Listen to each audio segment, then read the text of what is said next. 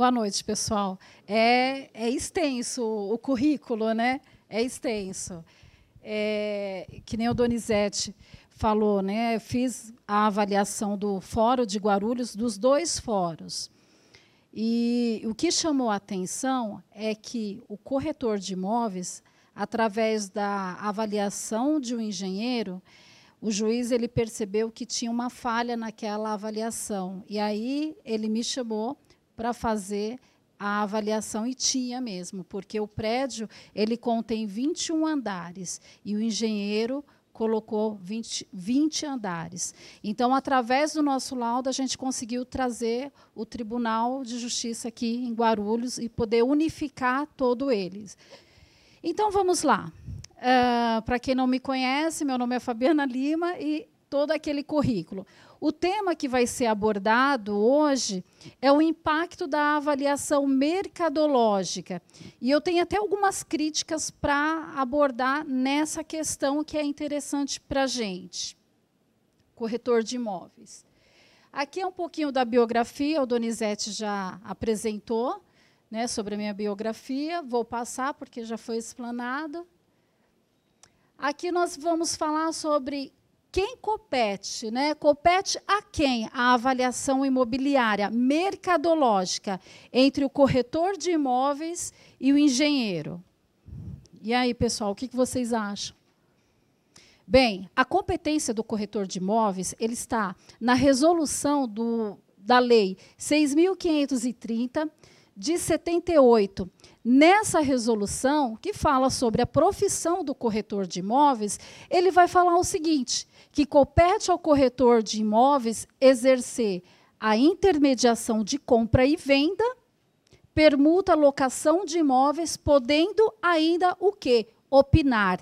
Então, vocês prestem bem atenção nessa palavra opinar. Tá? Há uma questão entre a engenharia, entre a arquitetura e entre o corretor de imóveis. E até eu coloquei ali que houve uma discussão, né? E essa discussão entre a engenharia e a arquitetura junto ao COFE questionou o quê? Sobre a legalidade do corretor de imóvel em fazer o quê? A avaliação imobiliária, mercadológica. Essa ação ela foi vencida pelo COFES. Né? É, e os corretores de imóveis, eles deveriam, ou eles têm que ter o curso que faz, que dá a capacitação deles estar emitindo o PITAM, que é o parecer técnico de avaliação mercadológica. Nós temos uma resolução que embasa essa, esse entendimento, que é a Resolução 1066 de 2007. Vou passar. O corretor, e essa questão foi interessante, que ela teve uma decisão da sétima turma do Tribunal Regional Federal, do Distrito Federal, que ele emitiu um acordo sobre essa, essa discussão entre engenheiro, corretor e os arquitetos. Porém, nós, corretores, nós ganhamos essa discussão. Eu deixei aqui o um número do acórdão. Quem tiver o interesse de pesquisar, isso daqui é muito importante. Por quê? Porque quando você for emitir um PITAM como avaliador, isso numa esfera extrajudicial, você pode embasar o seu laudo, o seu PITAM, com essa questão. Eu já cheguei é, numa discussão de estar atuando como perita judicial e numa impugnação, é, eu ter que usar uma dessa, dessas resoluções para poder o quê? Defender a minha tese, defender aquilo que eu estava fazendo. Tá? Essa resolução, nós temos aqui, ó, a resolução do COFES, que ela foi publicada também no Diário Oficial essa informação ela é muito importante para você o quê? Embasar o seu pitã. Alguém sabe o que é um pitã? Todos já fizeram o curso do. Quem, quem fez o curso? Quem não fez? Isso daqui é interessante. Mas quem fez e não atua? Isso daqui é interessante, porque você embasa o seu material, o seu pitã. Aqui é uma resolução do engenheiro. Essa resolução, ela fala sobre a qualificação e a competência do engenheiro. Isso aqui também é importante saber, porque você como corretor de imóveis, perito avaliador, você tem que saber quais são as, as, as resoluções, os artigos, o que pode embasar no seu, no seu laudo, para, numa possível impugnação, você justificar. Tá? Então, aqui ele fala sobre o exercício do engenheiro na sua profissão de avaliador imobiliário. Posso passar? A avaliação de imóveis de engenheiro, arquiteto ou corretor. Basicamente, o trabalho de avaliação de imóveis envolve algumas etapas, como análise de documentos, vistoria, levantamentos de dados, tratamento, é, tratamento estatístico, no caso de imóveis, esse laudo poderá ser emitido somente por profissionais que tenham a formação técnica comprovada. É, eu coloquei em letra maiúscula. Por quê? Porque quando você é um perito avaliador, você fez o curso no Cresce de avaliação mercadológica e você passou a ser é, um perito judicial, você se cadastrou no Tribunal de Justiça, então você tem que ter o quê? Uma formação técnica comprovada. Porque o que, que ele fala técnica comprovada? Você, este, você tem que estar de acordo ao seu conselho. Por exemplo, o corretor de imóveis ele está de acordo ao conselho do Cresce. O, o engenheiro está no conselho dele, o arquiteto no dele, o contador no dele. Então, todos que querem prestar essa assistência ju judiciária, ela tem que estar de acordo com o seu conselho. Então, olha só. Então, olha só, o, o engenheiro civil, o arquiteto, o engenheiro agrônomo, Todos esses, eles podem o quê? Estar emitindo um laudo de avaliação, junto com as normas da ABNT. Porém, o corretor de imóveis também é cargo dele de emitir o, o parecer, certo? Então, é cargo do corretor de imóveis. Para algumas resoluções, existe esse debate de ser um técnico e não ter uma graduação. Então, por isso que tem essa, vamos se dizer, essa disputa. Nós temos até aqui uma engenheira, né? Cadê? Tem essa, essa disputa. Mas quando você pega um livro de avaliação mercadológica é, feito por um engenheiro, lá nas, nas entrelinhas, ele fala o seguinte: olha, uma dica, você que é engenheiro tem que pedir é, informações ao corretor de imóveis. Por quê? Porque o engenheiro ele trata de avaliação estrutural, patologias, e outras coisas mais. Não que ele não possa avaliar um imóvel, mas o corretor de imóveis ele está naquela questão de, de comercialização, ele está no meio de campo. Então, eu até marquei nesse livro, eu falei assim, olha só que interessante, né? Está aqui. Ele fala que o engenheiro tem que ter uma boa um bom relacionamento com o corretor. Por quê? Porque o corretor é o que está no mercado. Ele sabe quanto que custa o metro quadrado daquela região. Ele sabe quanto que custa uma locação. Tá? E isso, o que, que o código fala para a gente? Na lei 13.105, de 16 de março de 2015, essa lei é um Código de Processo Civil. Tem algum advogado aqui? Tem um operador do direito? Nessa lei, ela fala o seguinte, no artigo 156. O juiz será assistido por um perito quando a prova de fato depender de conhecimento técnico ou, ou, científico. Vamos tratar o conhecimento técnico, porque o corretor de imóveis ele é técnico em transações imobiliárias. Então, ele tem a competência de quê? De ser um perito judicial. Pode, dentro de um processo, a outra parte questionar sobre isso? Ela pode. Ela tem o livre entendimento de questionar.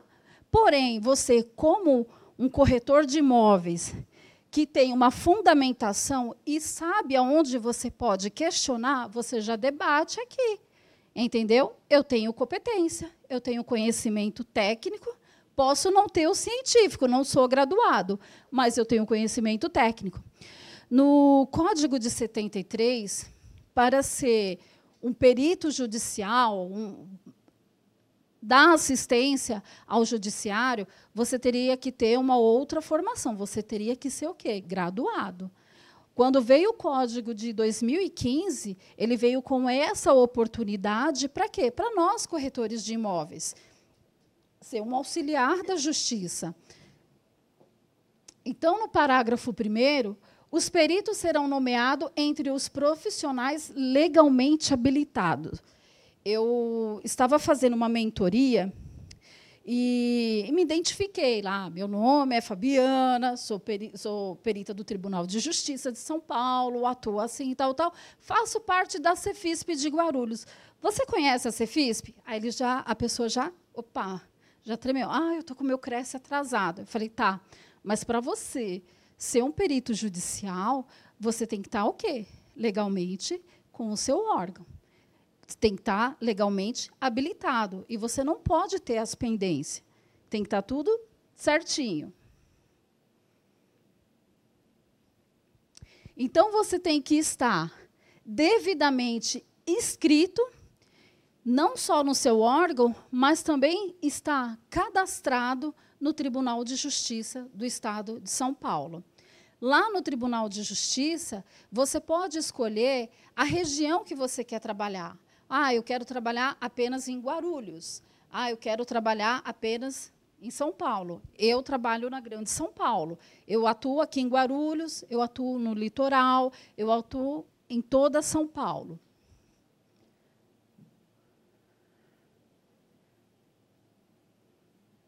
Bem, com tudo isso, dá para a gente entender a importância da avaliação judicial.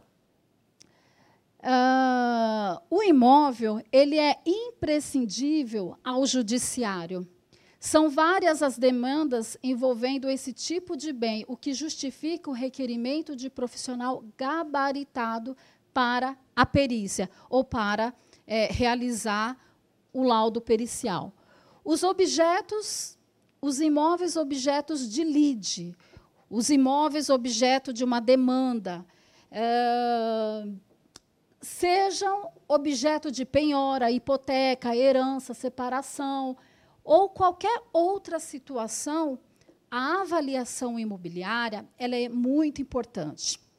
Mas lembra lá atrás que eu falei para vocês assim, preste atenção naquela questão de opinar. O corretor de imóveis, ele pode sim opinar. Mas a questão quando sobe lá para o judiciário, que aparece num processo, três avaliações de corretores que escreve: declaro que esse imóvel custa X valor. Quando chega na mão de um perito judicial, essa avaliação ela cai por terra. Porque essa avaliação, eu sempre questiono, eu falo com o Donizete, e essa é uma oportunidade que essa avaliação de uma folha sem base, sem fundamento, ela acaba é, desclassificando o trabalho do corretor de imóveis. Por quê? Porque a primeira, primeira coisa, quando vai para uma lide e o juiz ele é entendedor no processo, a primeira coisa que ele vai fazer, ele vai ter o, andamento do processo, só que lá na frente ele vai nomear um perito. Ele vai nomear um perito. Eu poderia terminar ali? Nossa, trouxe, trouxeram três avaliações, eu vou já concluir aqui essa, essa lead? Não. Lá na frente, tem todo uma, um processo. Ele vai nomear uma pessoa que tenha qualificação para fazer a avaliação imobiliária. Às vezes eu pego essa folhinha e eu falo assim, com que base que ele avaliou? Às vezes o corretor de imóveis ele é muito antigo na, na sua profissão. Então ele já tem expertise de chegar, ah, quanto custa esse imóvel? Ele chega assim, ah, ah, esse imóvel custa X valor. Tudo bem, ele tem essa expertise. Porém, para um processo, ele não pode elaborar esse laudo dessa forma, sem fundamento nenhum. Entendeu? Então, tem que haver uma técnica, tem que haver uma diferença. A importância da avaliação judicial de imóveis é um processo essencial para garantir a justiça em disputas relacionadas à propriedade imobiliária. Por meio de uma avaliação imparcial, conduzida por um perito corretor, qualificado e cadastrado no Tribunal de Justiça. Não basta você só ter o KENAI, você também tem que ser cadastrado no Tribunal de Justiça, porque como que você vai ser nomeado? É possível determinar o valor justo do imóvel, protegendo os direitos das partes envolvidas na lide. Olha só, quando nós falamos assim que a avaliação ela tem que ser imparcial, às vezes às vezes não. Quando você é nomeado, você vai entrar no processo, você vai ler o processo. Então vai vir uma história. E nós não podemos se comover com aquela história. Nossa, coitada dessa parte. Olha, coitado dessa outra parte. Não. Nós somos os olhos do juiz. Nós somos imparcial. Do mesmo jeito que o juiz ele é imparcial, nós também também temos que ser imparcial.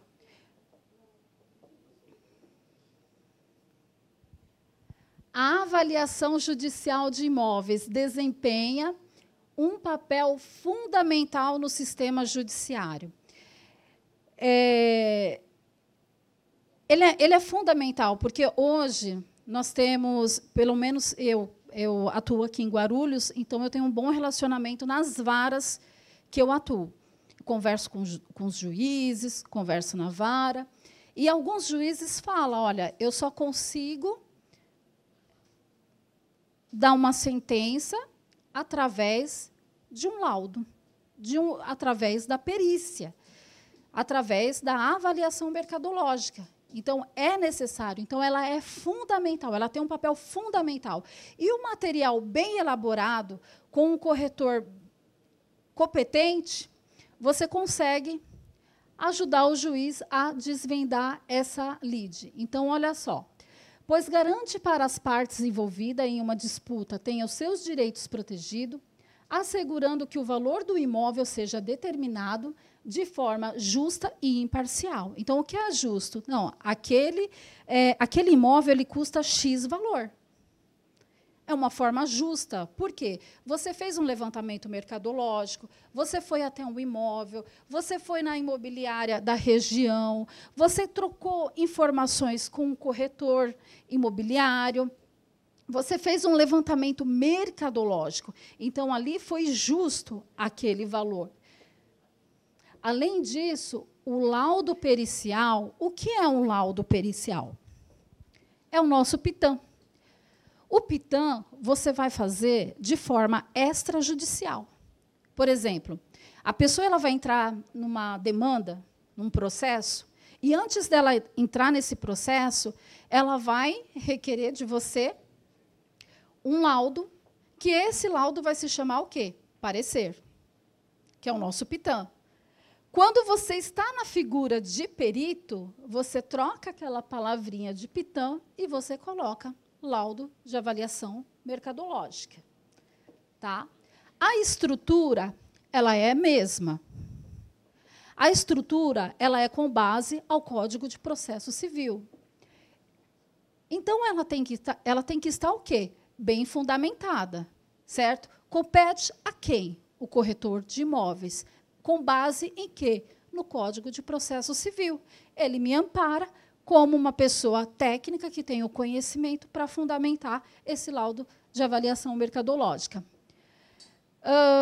Hum, ele bem fundamentado é essencial para garantir a justiça no desfecho daquela lide. Olha só que legal. Eu estava lendo aqui para vocês e eu lembrei de um episódio que eu atuei no imóvel aqui no Braz. Esse imóvel ele já tinha ido para leilão. Um imóvel que valia 2 milhões e ele foi arrematado pela uma, pela tipo por 500 mil. Um imóvel de 2 milhões por 500 mil. Era um imóvel novo, numa ótima região, ali nas cinco esquinas. Quem conhece aquela região vai saber que ali está bem valorizado, próximo ao templo, próximo ao, ao, ao centro de, do, do Braz. Então, não, não era aquele valor. E ele conseguiu, através da fundamentação do meu laudo, ele conseguiu reverter este quadro. Então, isso foi muito interessante, você usar o quê? A fundamentação. E foi uma resolução do Cresce, que eu fundamentei o meu laudo, que ele conseguiu reverter a, a questão da, da rematação. Se eu estiver muito rápido, pessoal, vocês avisam, porque eu sou acelerada. Utilidade ao Poder Judiciário. Bem, além daquelas outras informações, além de tais fatos cotidianos, várias ações requerem a avaliação judicial do imóvel, para mediação, resolução de conflitos, seja para penhora, que nós tínhamos falado, seja para leilão, processo de execução ou mera atribuição de valor a fim de proceder à partilha de um inventário ou de outros, desde que esteja numa questão judiciária. Mas ah, eu posso só fazer avaliação para o judiciário? Não, você pode fazer o extrajudicial, você pode fazer para um particular. Não precisa estar dentro de um processo. Eu posso fazer fora do processo. Ah, eu posso fazer uma avaliação judicial para entrar com uma demanda, com um processo? Eu posso. Eu vou fazer, eu vou é, pegar, contratar um perito avaliador, um corretor, para emitir aquele laudo e eu entrar com uma, uma ação. Eu posso fazer uma avaliação para uma câmara arbitral? Posso. Claro que eu posso. Você entabula com o juiz arbitral quanto que você cobraria para fazer uma avaliação imobiliária, e aí você pode fazer para uma câmara arbitral. Então, assim, a avaliação imobiliária, ela não fica adstrita somente na questão da corretagem, da avaliação ali da corretagem. Não, ela vai muito além. O corretor de imóveis, se ele souber da sua, da sua qualificação, da sua habilidade, da sua competência, você pode ir além com a avaliação imobiliária. Então, diante de tantas modalidades diferentes para a aplicação do procedimento, já é possível imaginar os seus benefícios. Ela confere segurança jurídica à relação contratual firmada, tanto em negociações da vida cotidiana, quanto na decisão do magistrado nos processos de sua responsabilidade. Assim, a avaliação judicial de imóvel orienta a pessoa física ou a pessoa jurídica em contratos securitários, de compra e venda e de financiamento imobiliário. Inclusive, ela é admitida na qualidade de quê? De prova pericial. Na justiça, conforme o artigo 464, servindo até para o Estado defender os seus direitos em ação de execução fiscal e judicial. Então, olha só, a importância do corretor de imóveis como sendo um avaliador imobiliário. Falei um pouquinho sobre a avaliação extrajudicial. Então, olha só, a avaliação judicial de imóveis também contribui para a realização de acordos extrajudiciais. na resolução do embate de forma consensual e eficiente entre os litigantes. Ou seja, aquele casal que está em separação, mas ainda não foi no judiciário, então ele pode o quê? Numa, numa conciliação, entabular aquela avaliação imobiliária e chegar numa conclusão para o desfecho daquela, daquela lide. Então, o laudo tem credibilidade? Tem porque é o resultado do trabalho minucioso do profissional. Baseado em quê? Em análises técnicas, mercadológica precisa, e este laudo é chamado de PITAM. Como todos aqui já são familiarizados, que o PITAM é o parecer técnico de avaliação mercadológica.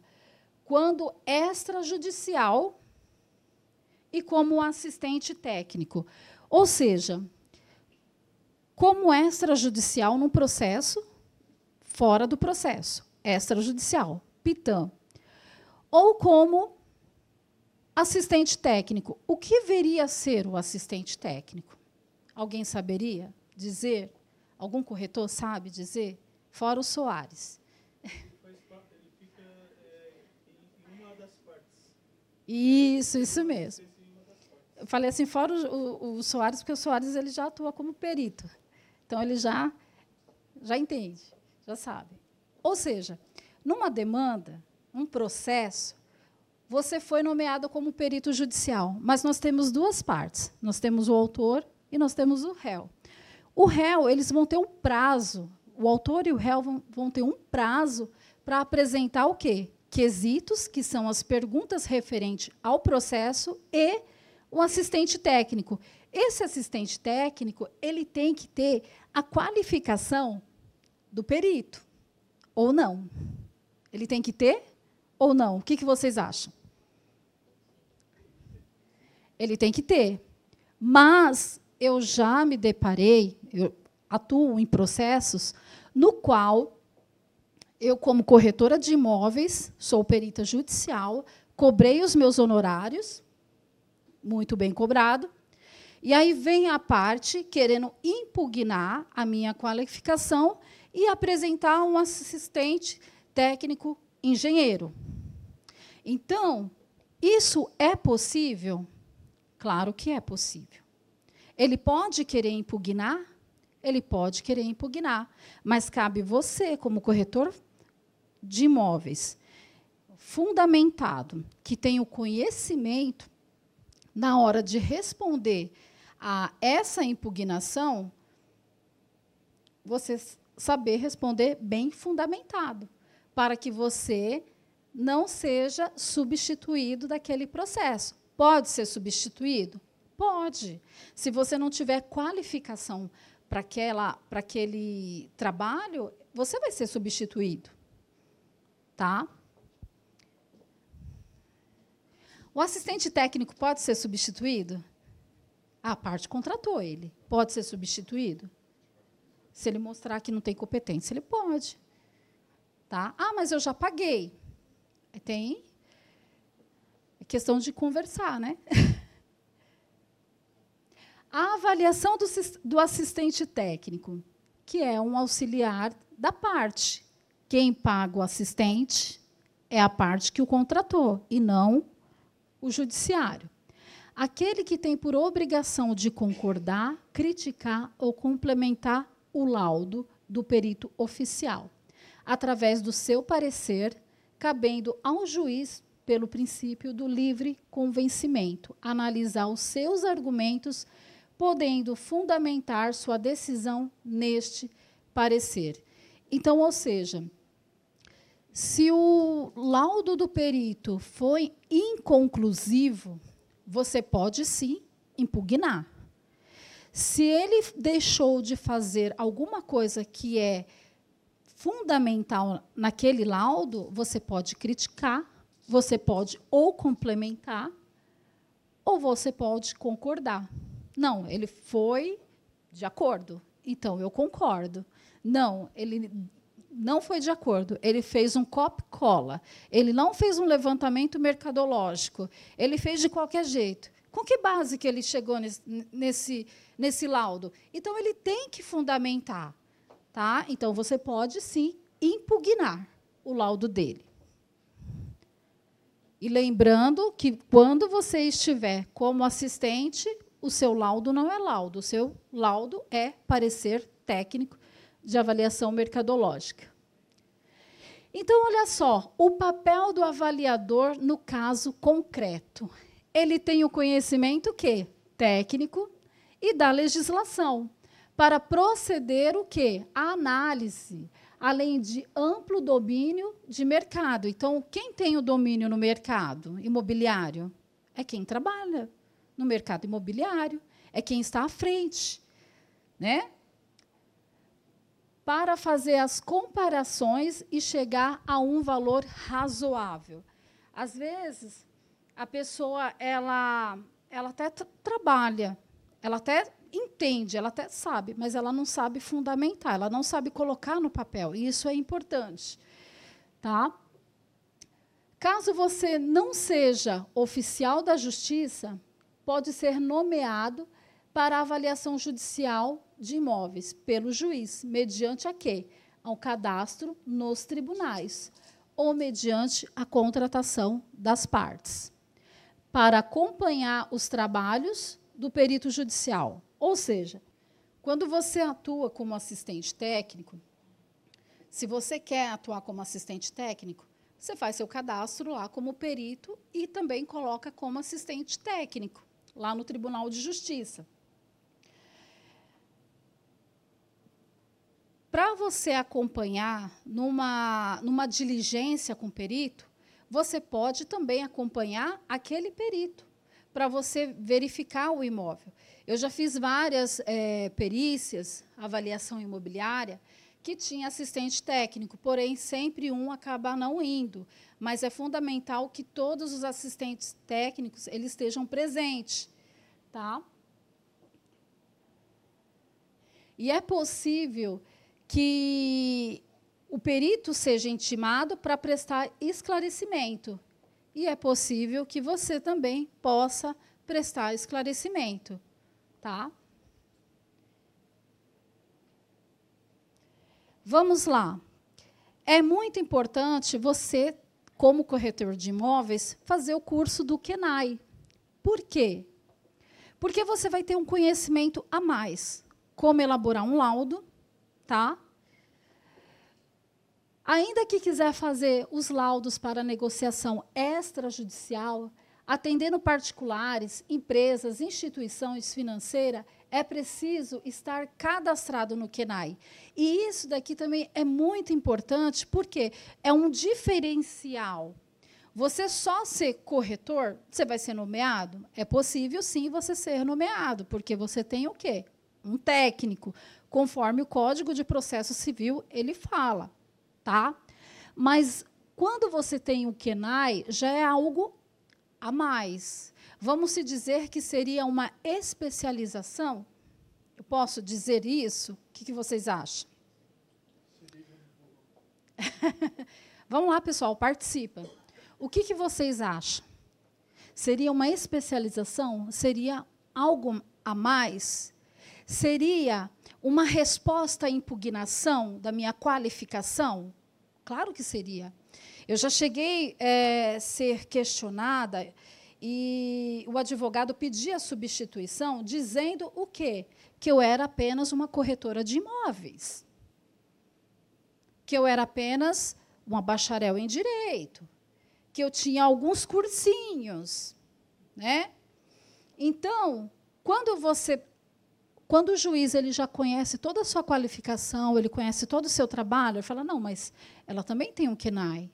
Você mostra que você está preparado. Você mostra que você está atualizado. Você está se atualizando. Tá? Então, isso é muito importante.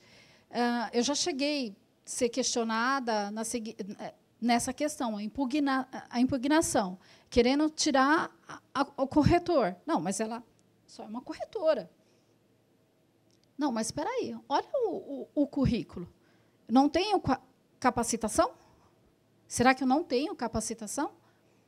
Você entendeu? Então, isso já é um plus a mais para quê? Para você debater uma impugnação.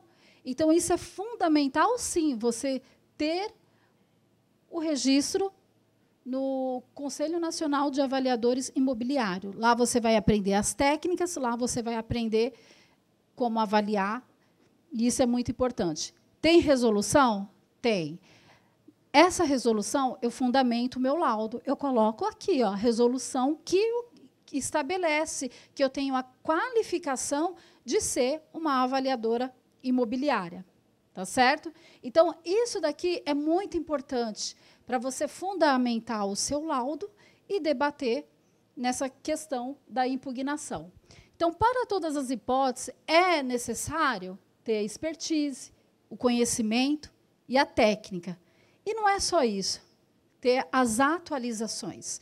Quando você é um, um corretor imobiliário, que você presta assistência ju, ao juiz, Tá? Você tem o seu cadastro lá e o seu cadastro tem que estar sempre o quê? Atualizando. E como que você atualiza esse cadastro? É o que vocês estão aqui, ó, fazendo, buscando mais conhecimento. Com esse certificado, você já sobe no tribunal e mostra o quê? Uma atualização.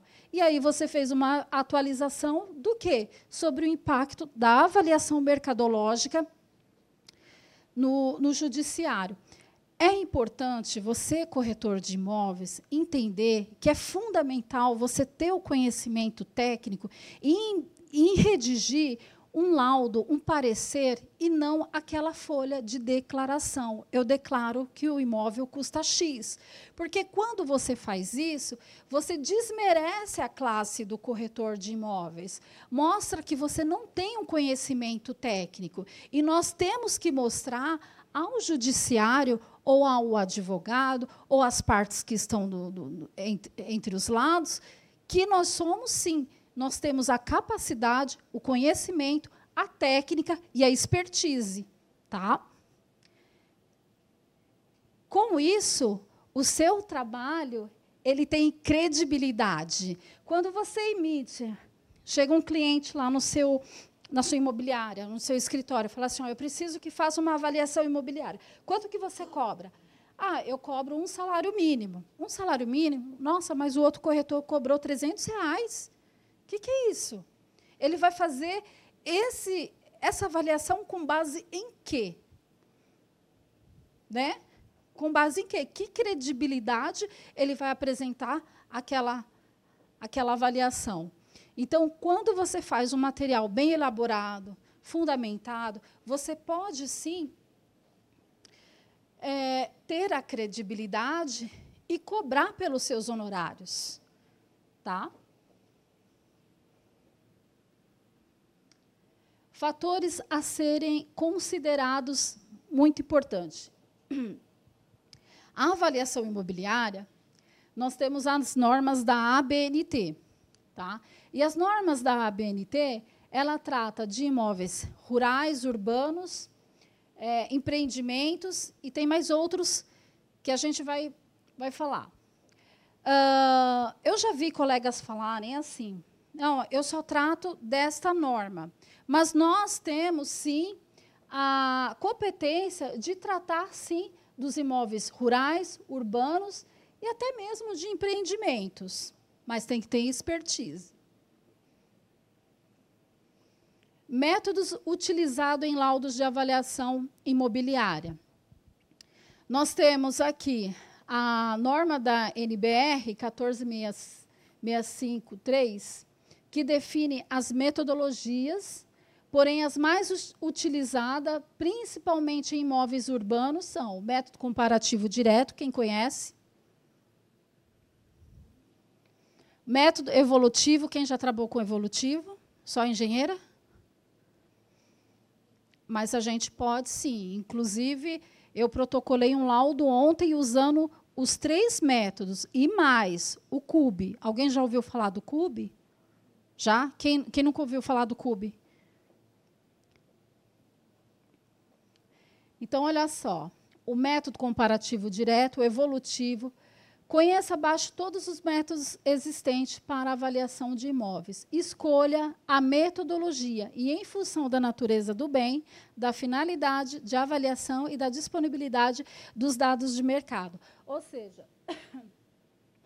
É interessante, isso daqui é muito interessante, você saber sobre os métodos, porque quando você vai fazer uma avaliação mercadológica, pelo menos eu faço isso, eu vejo se eu vou usar o método comparativo, eu vou ver se eu uso o evolutivo, eu vou ver se eu uso o involutivo, eu vou ver se eu, se eu uso outros métodos, ou se eu posso o quê? Encaixar os três métodos. Então, você, como perito esperto, você vai saber com qual que você vai trabalhar. Porque nós temos uh, o valor do metro quadrado do terreno, certo? Nós temos um valor. Mas e a construção? E a construção? Ah, mas você foi nomeado para fazer a avaliação da benfeitoria. Ah, mas é só o engenheiro que faz? Se for, eu estou quebrando os tabu, porque eu faço tanto da área do terreno quanto da construção e das benfeitorias. Tá? Então, quando você entende a sua qualificação, aonde você pode chegar, você consegue interpretar, porque a gente sabe que a lei ela é interpretativa, argumentativa, então você vai conseguir o quê? Colocar base no seu laudo, tá? Métodos de avaliação mercadológica. Então, o método comparativo ele tem por fundamento identificar o valor do bem através de tratamentos técnicos dos atributos comparáveis, utilizando dessa forma dados de mercado que se aproximam aos dados de, do bem avaliado. Então, geralmente, a gente ouve muitas pessoas falar: não, eu só trabalho com método comparativo. Não, eu sou corretor de imóveis, eu trabalho somente com método comparativo pois eu falo para vocês que eu consegui fazer o meu laudo com base em três métodos. Tá? Nós temos o evolutivo. Ele é utilizado em caso de um imóvel construído num terreno que tenha sofrido constantes benfeitorias. Nesse cenário, o valor da área construída é calculado independentemente do valor do terreno. Olha só que eu falei para você da área do, da construção, Tá? E quando não é encontrado imóvel semelhante, para que sejam determinada uma média. Então, assim, é interessante você saber os métodos, para você saber o que você vai colocar no seu laudo. Se eu vou trabalhar o método comparativo, o método evolutivo, o método involutivo, tá? Se eu vou precisar trazer o CUB, que quanto que custa a mão de obra, quanto que está a mão de obra hoje em São Paulo, o metro cube? Como que você vai calcular? Eu sei que nós temos uma variação. Lá na Ponte Grande, o, se você for perguntar para um mestre de obra quanto que ele ia cobrar para fazer uma empreitada, é um valor. Se você vai no, aqui no centro de Guarulhos, é outro valor. Se você vai ali para Fortaleza, para aqueles lados mais afastados, já é um outro valor. Então, o corretor de imóveis, ele tem que saber do quanto que custa a mão de obra, quanto que custa a empreitada. Porque se você for for nomeado para avaliar um imóvel que seja a benfeitoria daquele imóvel, então você vai ter que vai ter que analisar. Aí nós temos os outros métodos, involutivo, o método da capitalização de renda, o método da quantificação do custo. Não há hierarquia entre esses métodos avaliatórios. Deve-se optar pela metodologia mais adequada e a finalidade da avaliação e entender o método utilizado, porque às vezes a pessoa ela usa o método, mas ela não sabe. Eu vou contar um, uma história para vocês, mas é uma história verídica. Hoje eu dou curso. Hoje eu dou palestra. Mas a minha trajetória começou foi o quê? Dando treinamento para advogados. Ensinando corretores como calcular um metro quadrado. E engenheiro. Você entendeu? Então, porque tem aquela matemática. Né? Então, você tem que saber Ah, mas eu sou obrigado a saber? Ah, mas eu quero atuar na parte de avaliação mercadológica e, mercadológica e quero atuar como um perito judicial, então eu tenho que saber. É ou não é? Não posso só ficar só naquela declaração, eu tenho que fundamentar. Então, eu preciso saber, porque se você for impugnado, você tem que saber se explicar. Como que você chegou nessa, nesse valor? Como que você calculou isso daqui? Entendeu? Então, isso é muito importante. Os motivos para se especializar. A metodologia é os parâmetros estabelecidos pelas normas regulamentadoras são imprescindíveis para o trabalho do avaliador. Então, isso é fundamental. Se você quer se especializar, ser um perito avaliador, ser um, um assistente técnico, é, fazer uma avaliação para um, uma partilha de bens ou outras, você tem que se especializar para que você tenha bons rendimentos. Se você mostrar um material bem elaborado, com certeza você vai poder cobrar os seus honorários bem cobrado. É ou não é? Então, por isso que você tem que fundamentar e basar, não é só saber, é fazer. Uh, uma boa avaliação judicial de imóvel pressupõe capacitação técnica e conhecimento específico. Eu fui nomeada, eu fui, eu fui contratada como assistente técnico de um processo que tramita lá, na, lá em São Paulo. E eu sou curiosa, eu fui ver o nome do, do perito. E esse perito, ele tinha o quê? 900 processos. Aí o advogado chegou em mim e falou assim, doutora, ele tem 900 processos. Ele atua em 900 processos. Eu falei, e? Mas, tipo assim, você não ficou com medo? Eu falei, não. Mas por quê? Geralmente, quando a pessoa ela já é um pouquinho mais antiga, ela começa, ela comete alguns vícios. E aí eu fui explicar para ele, tá? Geralmente a pessoa que ela é mais antiga, ela acha que é daquele jeito que não teve a evolução, que não teve a transformação, tá? E aí quando ele quando ele protocolou o laudo, que eu verifiquei, eu falei assim, eu não vou fazer um outro laudo, eu vou debater o laudo dele, porque ele não colocou os pontos fundamentais, o objeto do processo. Ele não colocou. Então, quando você tem essa expertise, o estudo, a crítica, você consegue o quê? Debater. Então, isso é fundamental para a avaliação imobiliária no judiciário. Por quê? Porque se você não tiver essa expertise, esse conhecimento, você só vai o quê? Atrapalhar o processo. Atrapalha a parte, atrapalha o judiciário, atrapalha o andamento do processo, que é, tem um custo e acaba sendo o quê? É, demorado, oneroso. Então, por isso que é fundamental o corretor de imóveis ter essa expertise, buscar essa expertise. Os motivos para se especializar na área. Esteja você no setor público ou privado, não deixe de se capacitar.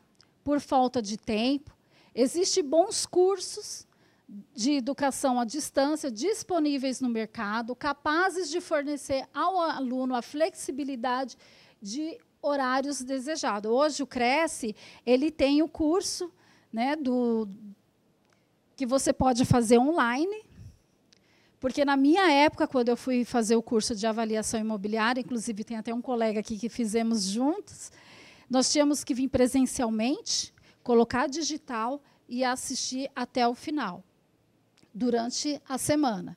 Mas foi muito importante, porque nós fizemos vários conhecidos, vários amigos e trocamos várias experiências. Então, isso é fundamental para você se especializar. Isso aqui, os motivos para se especializar. Esteja você como eu já li, né? Então, o que você acha da avaliação judicial de bens? Depois de entender a sua importância. Porque é importante você saber o que é avaliação imobiliária e não só isso, mas é importante você o quê? Se capacitar.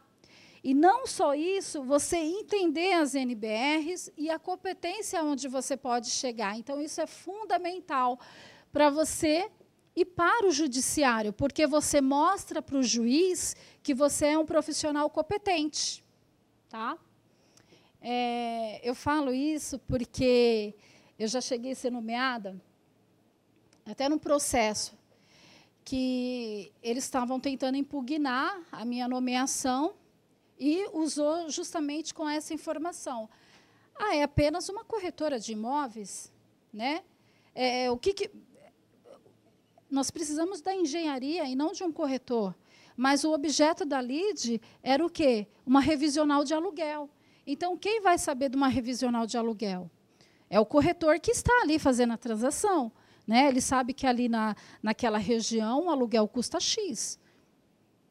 Certo?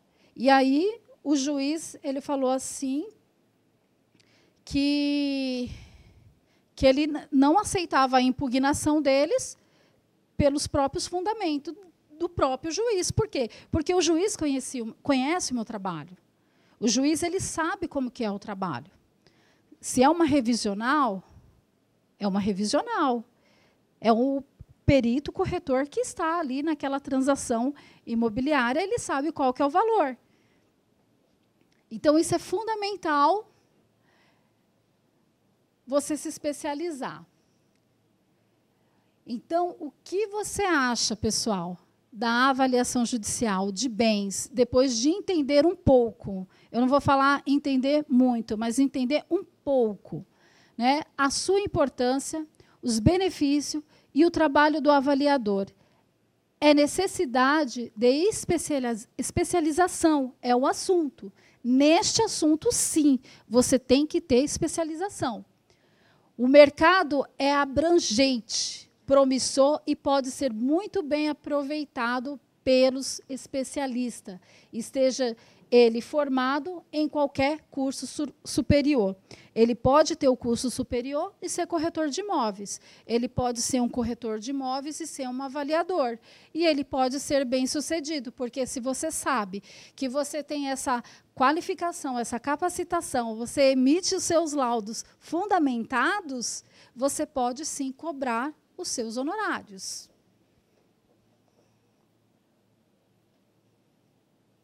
Foi rapidinho, né, pessoal? Foi rapidinho. Alguém tem alguma dúvida? Todas, né? O que, que vocês acharam?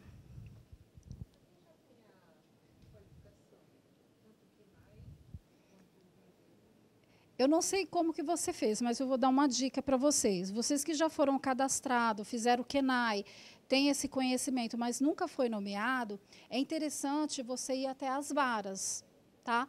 Vai ter muitas varas que vai fechar as portas para você. Tipo assim, somente no Tribunal de Justiça, somente no cadastro. Mas até hoje eu faço esse esse procedimento. Eu vou até a vara, me apresento, falo que eu estou à disposição, né? Sou corretora de imóveis, faço avaliação mercadológica, eu levo um prospecto com todas as minhas especializações e deposito na vara. Quando tem o juiz, eu me dirijo direto ao gabinete do juiz. Então, assim, são coisas que a pessoa ela pode estar, estar fazendo. Tá? Eu falo assim, pessoal, não é fácil ser nomeada. Só um minutinho.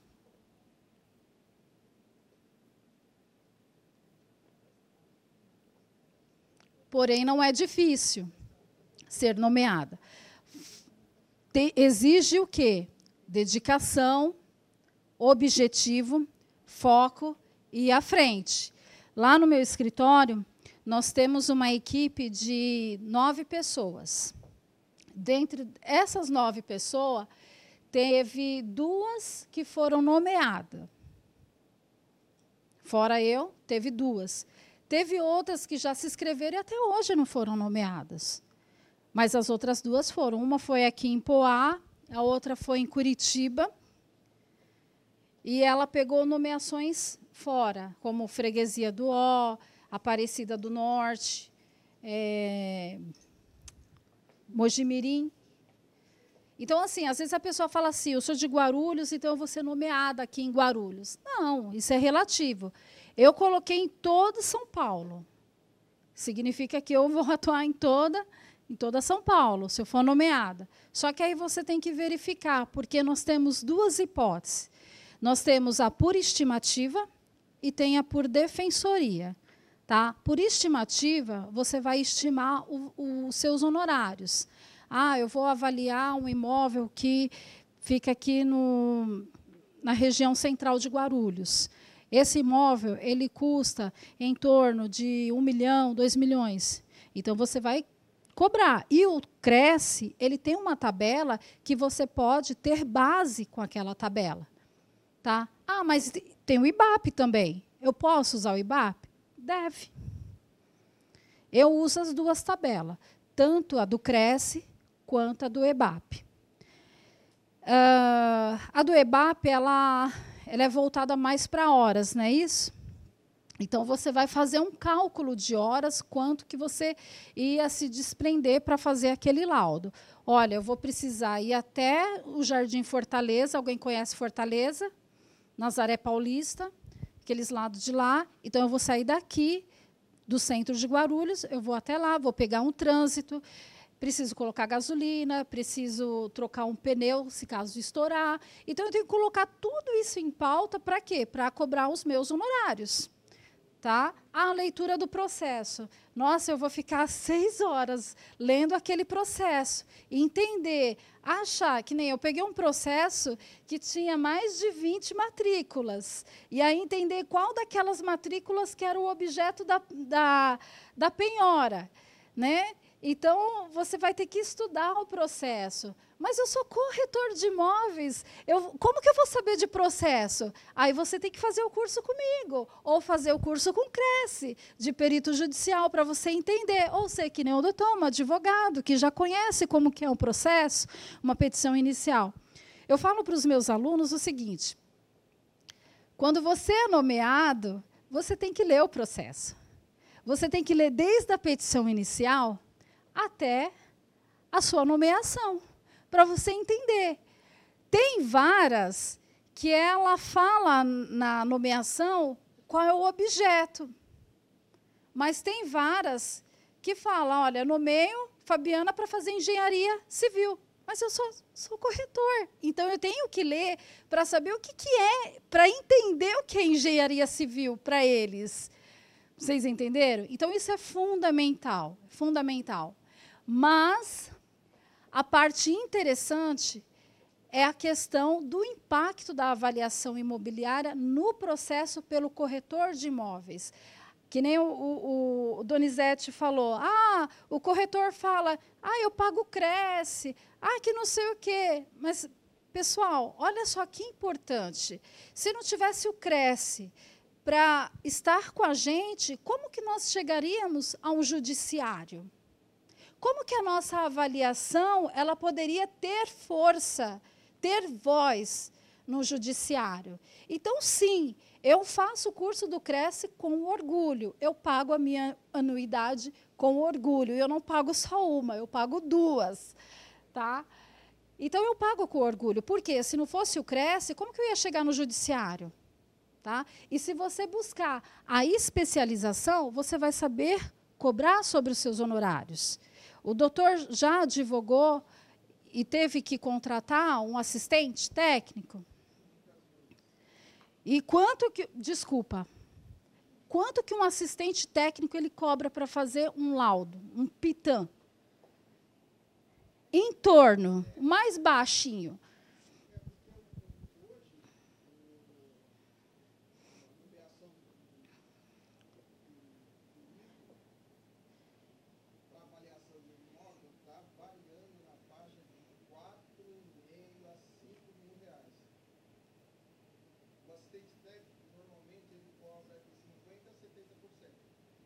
E olhe lá. Mas você consegue pegar uma média ali de 3 mil para cima. Normalmente. Normalmente. Um perito judicial, numa estimativa, dependendo do, de, um, de um imóvel, é claro que você não vai. É, você não vai cobrar, por exemplo, um imóvel lá. Fala um, um bairro aí bem distante, pessoal, que agora me, me caiu. Você não vai cobrar uma avaliação como perito judicial num imóvel lá no Micail em 10 mil. É discrepante. Né? Então, você tem que ver a região. Por isso que eu, nessa questão, você usa a tabela do Cresce, que ele te dá uma porcentagem, não sei se vocês já viram essa, é, imóveis de, de 200 mil a... Vocês já viram? Que ele dá uma... E aí você usa essa tabela. Agora, se você for pegar um imóvel lá em Alphaville, uma outra região, aí você não vai cobrar 3 mil reais. É discrepante. Né? E a complexidade? Eu falo a seguinte questão: não é só a metragem, mas é a complexidade. Por exemplo, eu peguei uma. Eu fui nomeada num processo e eu aceitei esse processo. E esse processo ele é a justiça gratuita. Quando eu olhei o processo, ele tinha, ele tinha 20 matrículas. Aquele que nós fomos, Edilson. Ele tinha 20 matrículas, então eu tive que entrar desde a petição inicial. Fui indo. Aí eu vi que não era nenhuma daquelas 20, era somente duas. Né? Então eu falei, menos, menos mal. Você entendeu? Mas a justiça gratuita, ela também tem a seguinte questão: ela tem o valor da causa. Tá? Ah, a justiça gratuita eu vou ganhar 300 reais. Não, tem o valor da causa. Você vai ver qual que é o valor da causa e aí você vai saber mais ou menos quanto que você vai, vai ganhar. Não é isso, Soares?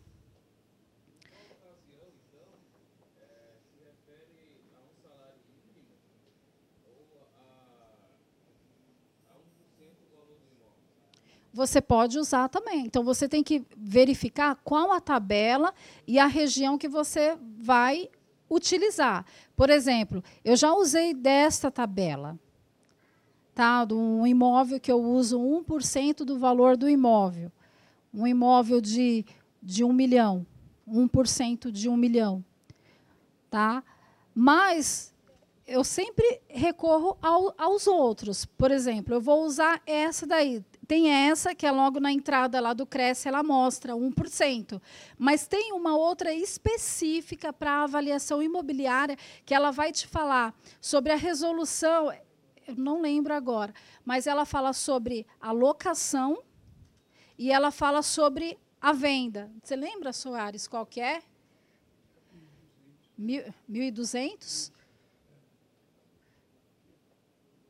Qualquer coisa eu passo depois para vocês tá? Essa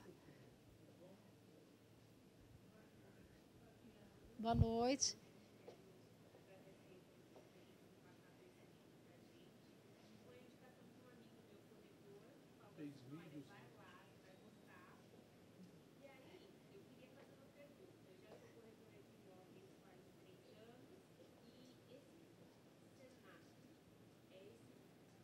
Kenai imobiliário.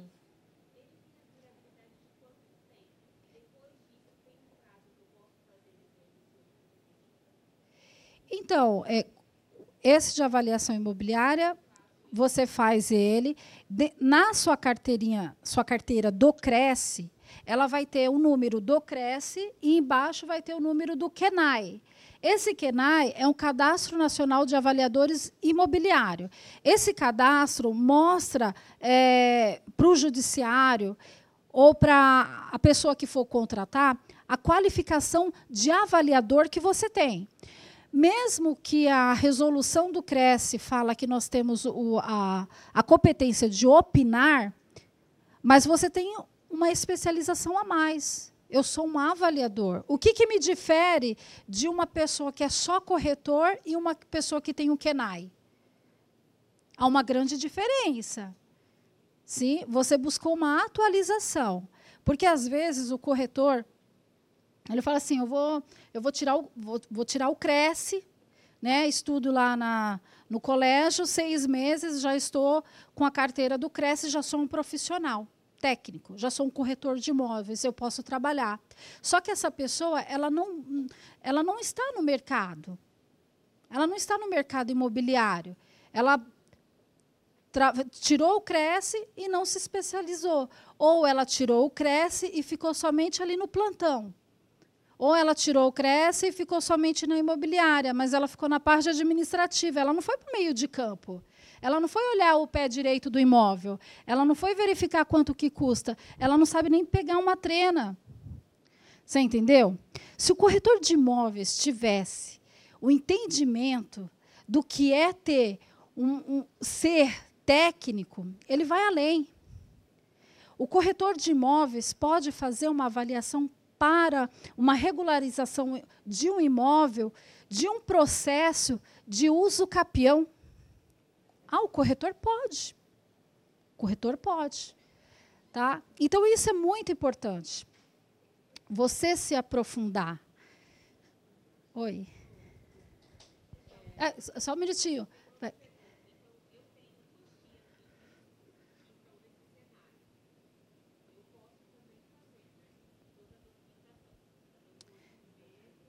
É importante porque você vai entender cada vez mais, você vai entender o metro quadrado, você vai. Eu falo assim, pessoal, quando eu entrei na área do corretor de imóveis, quando eu fui ser corretor de imóveis, eu não sabia de nada. Eu simplesmente queria voltar ao mercado de estudo. E aí encontrei com um advogado que era amigo da gente, falou assim: "Vamos todo mundo tirar o Cresce". Eu fui na eu fui na balada, fui lá, tirei o Cresce. Mas eu não sabia. A minha primeira avaliação é a a minha primeira avaliação imobiliária é a que eu critico hoje. Foi a declaração. Você entendeu? Sim, mas aí o que, que eu fiz, pessoal? Eu queria entender como calcular do metro quadrado, como fazer, como entender o IPTU, tá? Então, eu, eu fui buscando como medir, e eu sabia medir, e eu sabia mexer numa trena. Hoje, quando eu estou no meio de cama, que vou fazer uma perícia que precisa medir, se eu não vou com a minha equipe, eu vou sozinha, eu dou um jeito lá e a gente mede. Você entendeu? Hoje, hoje eu entendo, mas na minha época, lá atrás, era eu fui fazer o curso porque eu queria voltar para o mercado de trabalho. Entendeu? Eu queria entender. Só que eu não parei por aí. Quando eu descobri o Cresce e a importância, eu parei um ano, um ano não, eu parei seis meses na faculdade de Direito para fazer o curso aqui com, no Cresce. E aí eu coloquei em prática. E nas férias da faculdade eu fui fazer a perícia judicial. Por quê? Porque na faculdade de direito a gente não tem. E é uma questão que eu brigo com a faculdade de direito, que eu faço, que eu dou curso lá, faço as palestras e eles vão representando a faculdade, que é fundamental que tenha o curso de perito judicial, não só para a faculdade de direito, mas para engenharia, para arquitetura, para a medicina, para cirurgia plástica, para a odontologia. A perícia, ela está em tudo. E se nós soubermos valorizar o, o, o nosso, a nossa carteira, a nossa categoria, o, o, o dinheiro que você paga todo ano para poder trabalhar regular, você vai além. Entendeu? Então, isso daí é fundamental, a especialização. Essa portaria entrou? Ó, tem uma portaria, quem quiser é, anotar, é a 6425 barra de 2017. Ela tem uma tabela de honorários aqui. Tá? E, se caso precisando, eu também passo depois para vocês, que é muito importante. Bem, qual era a sua pergunta? Sim. O meu primeiro contrato de, de locação, eu gelei. O meu primeiro contrato de compra e venda, eu gelei. A minha primeira avaliação, que é aquela declaração que hoje eu critico, eu também gelei, porque eu estava junto com uma pessoa e eu não entendia era nada sobre avaliar. Eu sou honesta de falar, eu não entendia mesmo, entendeu? E a minha primeira nomeação, eu também gelei. Não, não desmaiei, não. Eu também gelei. Uma que era processo físico, hoje a maioria são processos eletrônicos, digitais.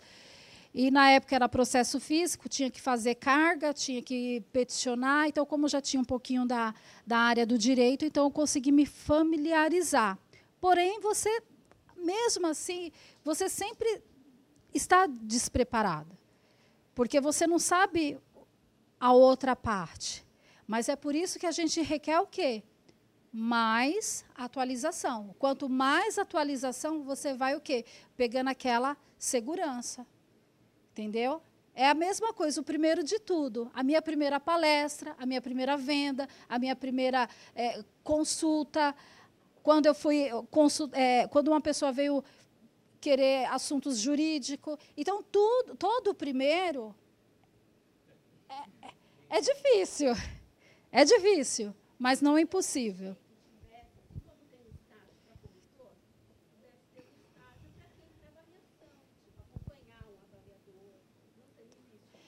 É, olha, eu, eu não tive. Eu fui no meio de campo.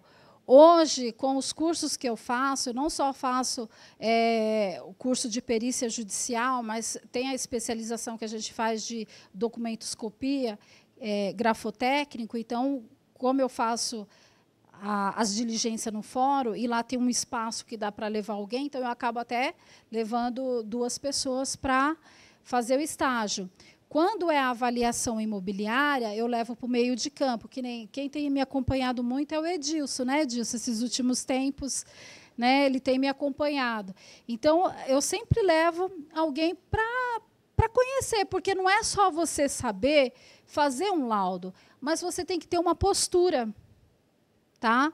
Quando você for chegar no, for fazer uma diligência e até um imóvel, qual a postura que você vai ter com aquela pessoa? É, como que você vai chegar naquele imóvel? Né? Então, eu, eu falo desde, pessoal, eu falo desde a petição, da, do laudo, do pitã, até a sua vestimenta. Porque dependendo do local que você vai chegar, você não pode chegar de qualquer jeito, né? Se você vai ter com juiz, você não pode ir de qualquer jeito. Se você vai numa, numa avaliação, você também não pode de qualquer jeito. Você tem que mostrar também a sua autoridade, porque muitas das vezes, até o Soares pode me ajudar aqui, às vezes você foi delegado para ir lá naquele imóvel e você vai ter que usar o reforço policial. É necessário? Eu, como eu sou conciliadora e mediadora, eu gosto de, de quê? Da paz. Né? Então, eu prefiro conversar e não ter que ter, usar o reforço policial. Mas eu já tenho colegas que usam o reforço policial. É, cruel. É cruel, é cruel. Não é fácil, porque a pessoa já está tendo seu imóvel ali para uma execução, ele vai perder aquele imóvel, aí você ainda chama o reforço policial. Então, você tem que ter um, um jogo de cintura.